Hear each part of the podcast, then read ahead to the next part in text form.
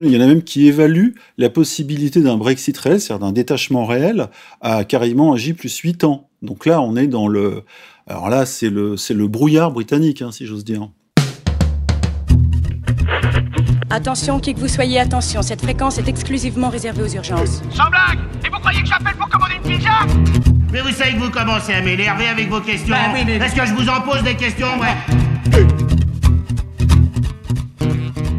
Chers auditeurs de RFM, bienvenue ou plutôt welcome dans la langue de Shakespeare et des Beatles, car oui, nous allons parler aujourd'hui du Royaume-Uni de Grande-Bretagne et d'Irlande du Nord, c'est l'appellation complète, ce pays insulaire du nord-ouest de l'Europe qui a décrété un beau matin qu'il allait s'extraire des griffes de l'État supranational bruxellois, aussi appelé Union européenne.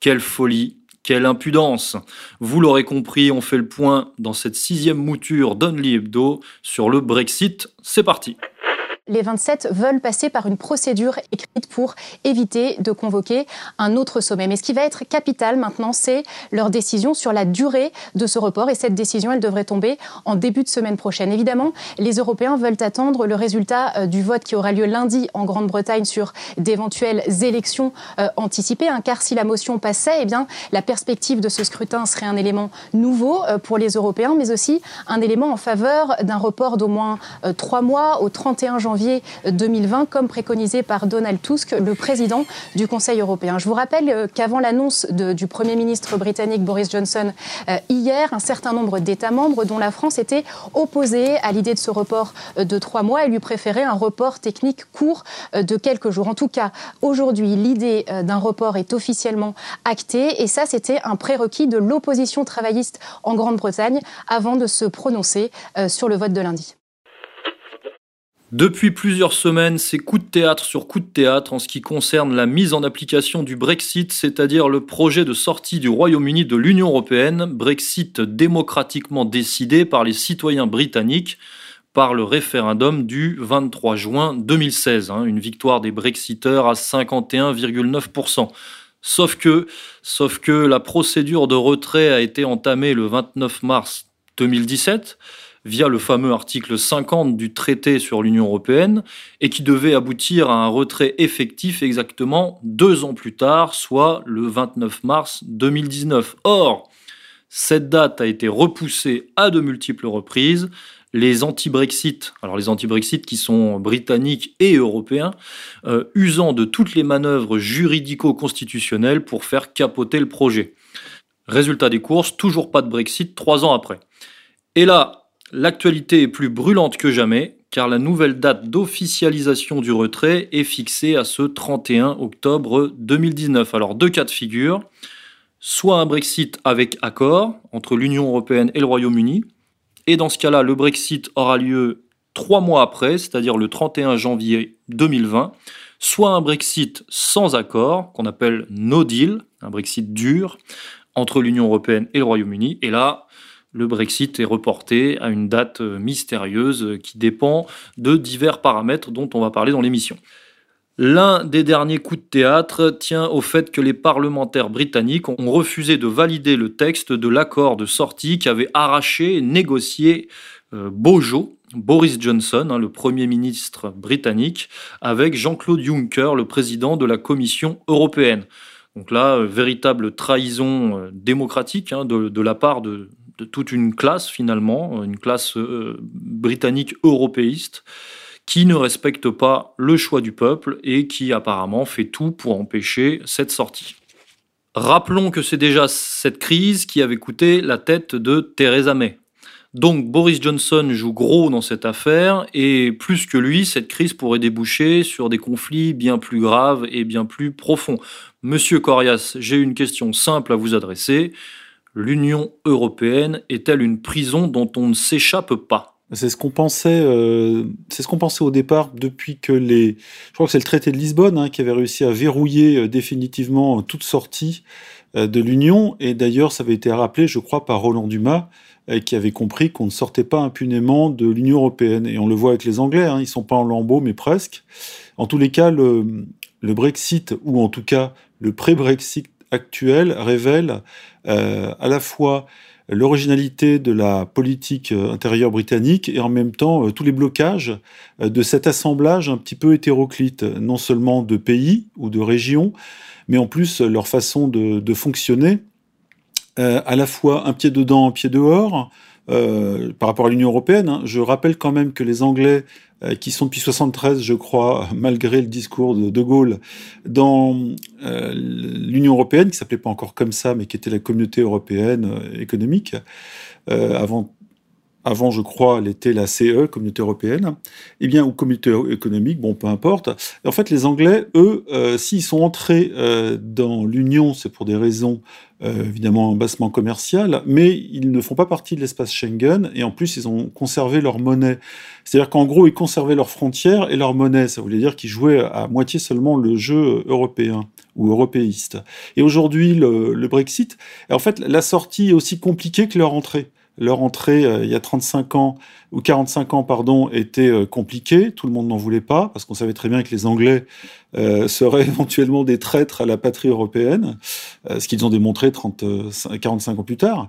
Et puis pour des raisons intérieures, la sortie de l'Union européenne est très compliquée parce que si ce n'avait été que un Brexit décidé unanimement par les Anglais, les Écossais, les Gallois, les Irlandais des deux bords, euh, la chose aurait été assez simple. Or, le problème, c'est que personne n'est d'accord. Et en plus, il y a euh, la ligne de césure entre conservateurs et travaillistes, entre le Labour et euh, les Tories. et à l'intérieur même de ces partis, on n'est pas d'accord, parce que les, les, partis ont changé. Quand les conservateurs ont vu en 2016 qu'une partie des Anglais était, comment dirais-je, contre euh, l'Union européenne, hein, de manière majoritaire, ils, ils ont changé leur, euh, leur cheval de direction, ils se sont dit on va enfourcher le cheval du Brexit, sans mesurer forcément les conséquences. Donc il y a eu des calculs politiques à court terme, moyen terme, long terme, et on voit que c'est un immense bordel aujourd'hui euh, chez les Rosebif. On peut parler effectivement de ce double jeu que joue quelqu'un comme Jérémy Corbyn, le leader travailliste, puisqu'il est à la fois pro-Brexit et anti-Boris Johnson.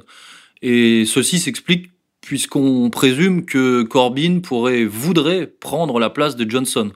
Et c'est vrai que si Johnson réussissait son, coup de force, hein, certains parlent de, coup d'État, euh, c'est-à-dire s'il réussissait à faire passer son Brexit par-dessus le Parlement, euh, Johnson pourrait avoir beaucoup de pouvoir et d'influence au Royaume-Uni. Oui, alors je rappelle justement que, le fonctionnement euh, démocratique britannique, il y a quand même euh, à peu près 350 ans ou presque, euh, est assez spécial parce qu'ils ont deux chambres chez eux. Alors on pourrait dire comme chez nous, il y a le Sénat et la Chambre des députés, sauf que eux, ils ont une chambre haute qui s'appelle la Chambre des Lords. Hein. Ce sont des évêques anglicans, ce sont des nobles, les vieux, les vieux barbons de l'Angleterre historique. Et en dessous, la Chambre basse, c'est la Chambre des vrais députés, élus à la proportionnelle, et elle a un vrai pouvoir cette chambre, pas comme chez nous où sont des, euh, comme on dit, des godillots. Cette chambre, aujourd'hui, est en train de faire aussi un bras de fer avec euh, le Premier ministre en place, Boris Johnson, comme elle, a aussi euh, pris son pied à virer Theresa May. Donc cette chambre, elle aime exercer son pouvoir. Et aux dernières élections, je crois, qui ont eu lieu en 2017, les conservateurs sont arrivés premiers, je crois, sur 650 députés, ils en ont eu 288, mais ils n'avaient pas la majorité absolue, alors ils ont dû s'allier avec des petits partis dont le DUP. Et le DUP, c'est quoi? Ce sont les unionistes d'Irlande du Nord. C'est quoi l'Irlande du Nord? Eh bien, l'Irlande, c'est simple, c'est une île, elle est coupée en deux. Il y a les protestants, en gros, au nord, qui ont une petite enclave pro Royaume-Uni. Euh, unionistes, ça veut dire qu'ils sont pour une union avec le Royaume-Uni. Et au sud, il y a ce qu'on appelle l'Irlande ou la République d'Irlande, euh, euh, qui, elle, est indépendantiste et elle est pro-Union européenne. Et au nord, ils sont pro-anglais, donc ils ont suivi le Brexit, le Brexit. Mais si le Brexit réussit, l'Irlande du Nord, c'est la partie pro-britannique, de, enfin pro-Royaume-Uni de l'Irlande va devoir faire une frontière, une frontière euh, à la fois physique et commerciale avec l'Irlande du Sud. Ce qui veut dire que l'île qui avait réussi à se réunir à nouveau depuis 98, hein, c'est à peu près le dernier traité en date, après presque un siècle de guerre, eh bien cette île risque de se recouper en deux. Ça plaît pas aux Irlandais qui avaient réussi, je dirais, à pacifier un peu leur rapport entre protestants et catholiques, entre nord et sud, entre pro-anglais et anti-anglais. Euh, oui, parce qu'il y a une sorte de statu quo insidieux qui tend à, étouffer la question réelle, qui est celle de la colonisation de l'Irlande de, l'Irlande du Nord par le Royaume-Uni, c'est ça? Absolument. Et en, en, quelques dates, je rappelle vite ce qui s'est passé. Hein, depuis environ 230 ans, enfin, je crois que c'est en 1800 ou 1800, il y a eu un acte d'union qui a rattaché l'île irlandaise au Royaume-Uni, qui à l'époque était l'union euh, de l'Écosse et de l'Angleterre. Euh, oui, c'est ça, de l'Écosse et de l'Angleterre. Ensuite, au lendemain de la Première Guerre mondiale, il y a eu un déclenchement de la guerre d'indépendance euh, des Irlandais qui étaient nationalistes. ça s'est terminé en, 22, en 1922 par un traité. Ce traité a été trahi dès le lendemain par les protestants qui, eux, ont voulu toujours se rattacher à l'Angleterre, donc ça fait 100 ans. Hein. Et, euh, ensuite, il y a eu, euh, euh, des décennies d'attentats, de répression d'État britanniques, etc. Le fameux Bloody Sunday en 72, et l'attentat contre Thatcher en 84, etc. Puis ce fameux traité en 98 qui a pacifié les relations. Eh bien aujourd'hui, le Brexit relance en quelque sorte la guerre d'Irlande. Et les Anglais, en réalité, enfin, pardon, le Royaume-Uni, n'avait pas calculé, en tout cas les politiques, la déflagration euh, séparatiste que ça pouvait causer euh, à l'intérieur de ses propres terres, si je peux parler d'une terre sur une île. Et aujourd'hui, euh, on a plusieurs lectures du Brexit. On a la lecture, je dirais, Europe contre Royaume-Uni, on a la lecture interne, on a la lecture de la City contre euh, éventuellement les intérêts du peuple anglais. Hein. Euh, je rappelle là aussi que c'est après la crise financière de 2008, il y a eu un, élan nationaliste ou souverainiste euh, sur, au Royaume-Uni qui a permis justement la victoire des Brexiteurs en, en 2016. Et en réalité, on s'est rendu compte que la City n'était pas forcément contre un Brexit, puisque Nigel Farage, je crois, c'était un type qui a bossé dans la finance. Hein. Lui et sa femme proviennent de la finance. Et c'est lui quand même qui est à l'origine de cette euh, montée de sentiments euh, anti-européens. Donc on voit que la situation est quand même très complexe à plusieurs niveaux. Il y a plein de lignes de césure qui se croisent. Une des lignes de césure qui pourrait nous intéresser en tant que Français, c'est celle de l'avenir de l'Union européenne. Euh, L'Union européenne joue aussi sa survie dans cette affaire. L'Union européenne ne veut pas du Brexit, puisque, un, le Royaume-Uni est un grand donateur de l'Union européenne, et deux, le Brexit, évidemment, ouvrirait la voie à la sortie d'autres États. Hein, c'est le fameux jeu de domino.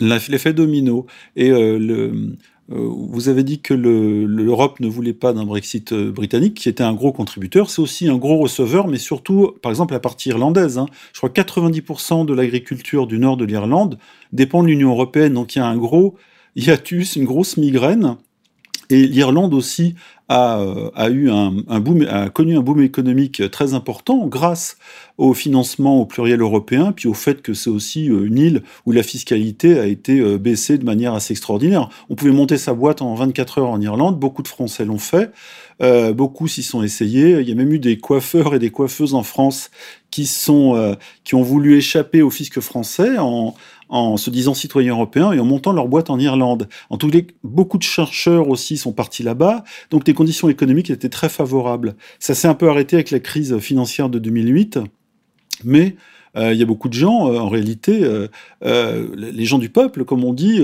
les petits entrepreneurs, qui ont besoin de l'Europe, parce que l'Europe les a arrosés d'argent frais, etc. Même si l'Angleterre contribue énormément au budget européen. et d'ailleurs, à ce propos, si elle sort, si elle, que ce soit un Brexit hard ou, ou soft, si elle sort, je crois qu'elle va devoir 44 ou 45 milliards d'euros à l'entité européenne. Donc il y a des gros calculs qui se font en coulisses. Et ce ne sont pas les mêmes intérêts qui sont en jeu. C'est ça qui est assez euh, étonnant dans cette histoire. Oui, l'histoire des 45 milliards était liée à l'accord négocié par Theresa May. Et d'ailleurs, euh, pour les Brexiteurs euh, durs, c'est finalement une bonne chose que May ait été dégagée puisqu'elle était un peu, molle dans ce rapport de force. Hein. L'Union européenne a été sans pitié avec elle. Et c'est vrai qu'elle voulait conserver un marché commun.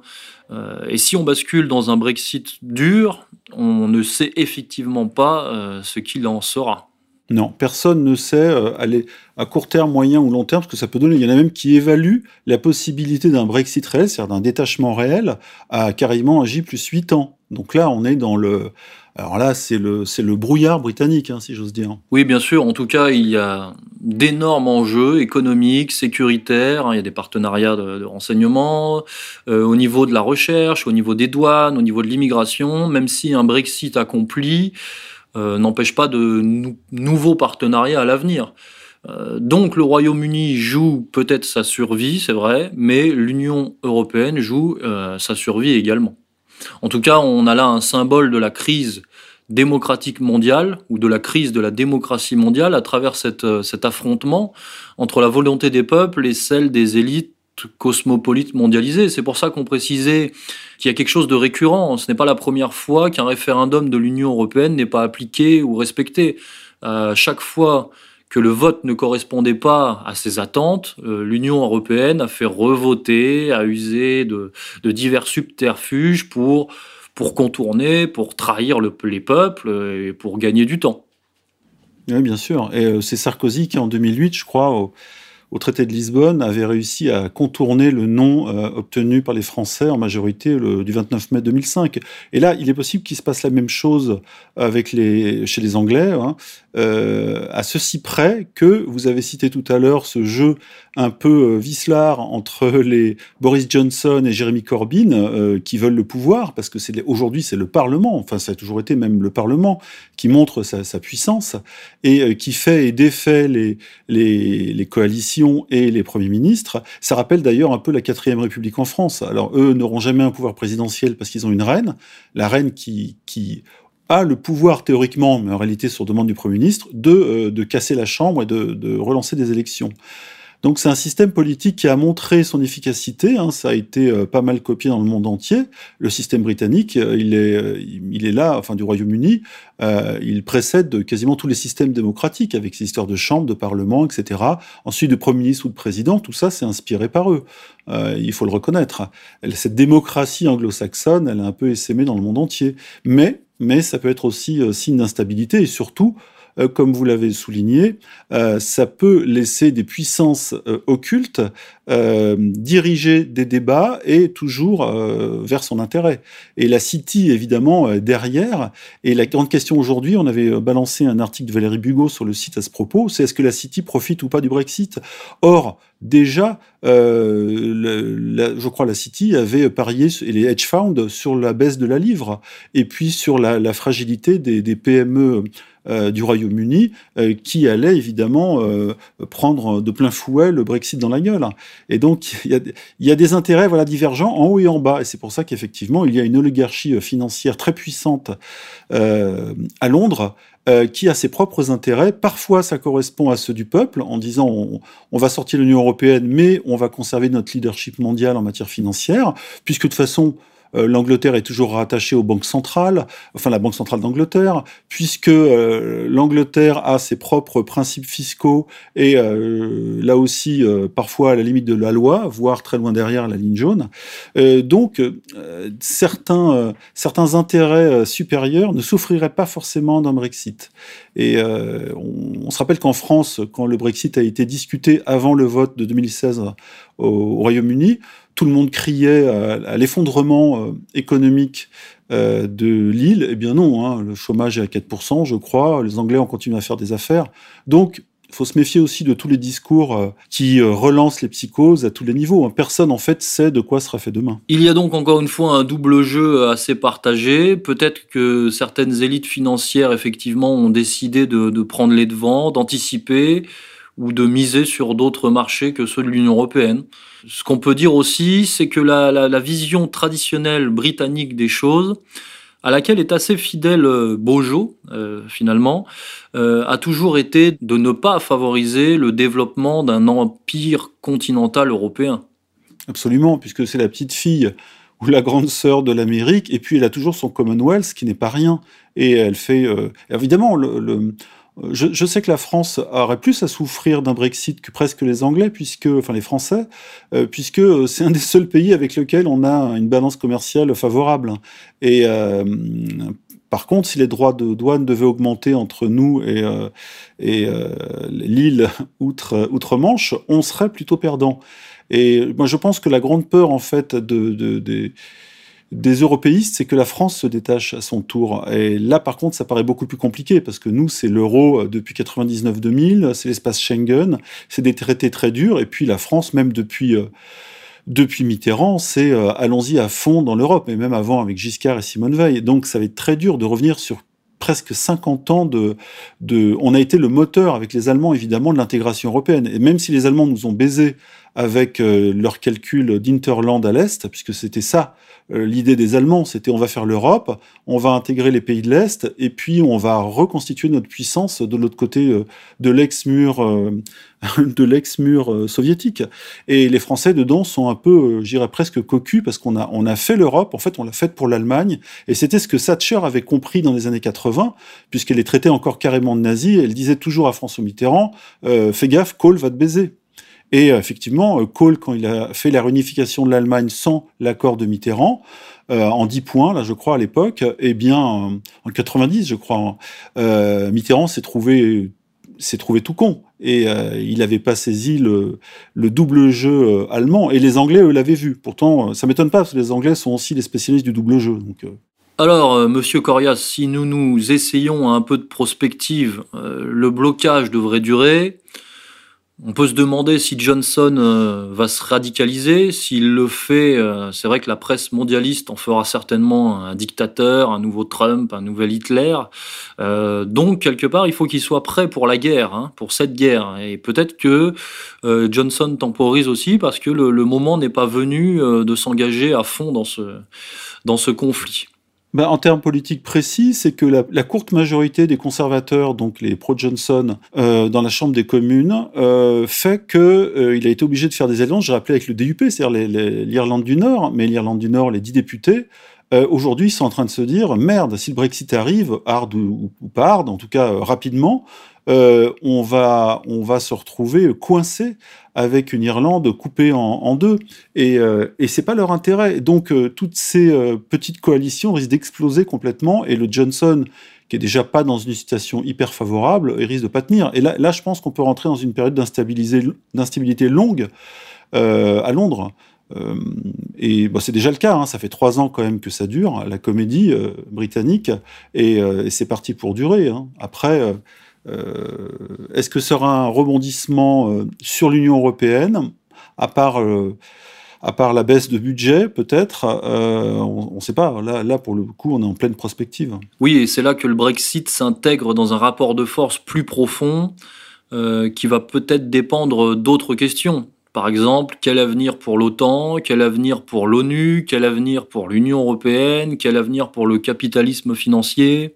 Aujourd'hui, il y, en a plein qui font cavalier seul. On, voit avec la Turquie aujourd'hui qui s'est euh, permis de, d'envahir euh, quelques dizaines de kilomètres en Syrie. Euh, pour beaucoup, l'OTAN est mort, puisque la, Turquie ne, peut pas théoriquement agir seule contre l'intérêt des autres pays constitutifs de l'OTAN.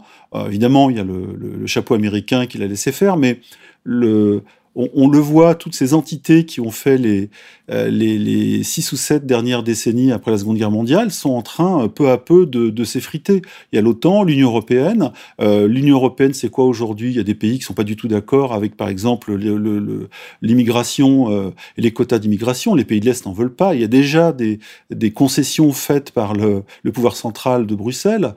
Euh, je parle de la Commission, pas du Parlement, qui lui euh, sert pas à grand chose. Euh, on voit récemment, enfin aujourd'hui, hein, samedi 26 octobre, que le, tout migration, l'aide systématique accordée en, bateau aux migrants qui viennent d'Afrique a été n'a pas pu passer. C'est une espèce de première, hein, parce que euh, l'Union européenne, le Parlement avait toujours voté des textes pro-migrants, etc. Là, c'est la première fois que ça passe pas. Donc, on voit que là aussi, il y a plein de résistances internes et tout n'est pas gagné. Euh, L'Union européenne n'est pas plus unie aujourd'hui que le Royaume-Uni ne l'est, euh, alors que toutes ces entités tenaient depuis des décennies. Et aujourd'hui, euh, on commence à voir des fractures, mais vraiment très très larges. Et euh, on ne sait pas si ces fractures vont augmenter, si elles vont être réparées, mais, euh, mais on sent que l'histoire peut aller dans l'autre sens. Eh bien, on va se quitter là-dessus, colonel. Au revoir. Le Brexit, une affaire à suivre. Euh, on y reviendra peut-être dans une prochaine émission d'Only Hebdo. En attendant, bonne semaine à tous. Restez évidemment fidèles à ERFM et goodbye.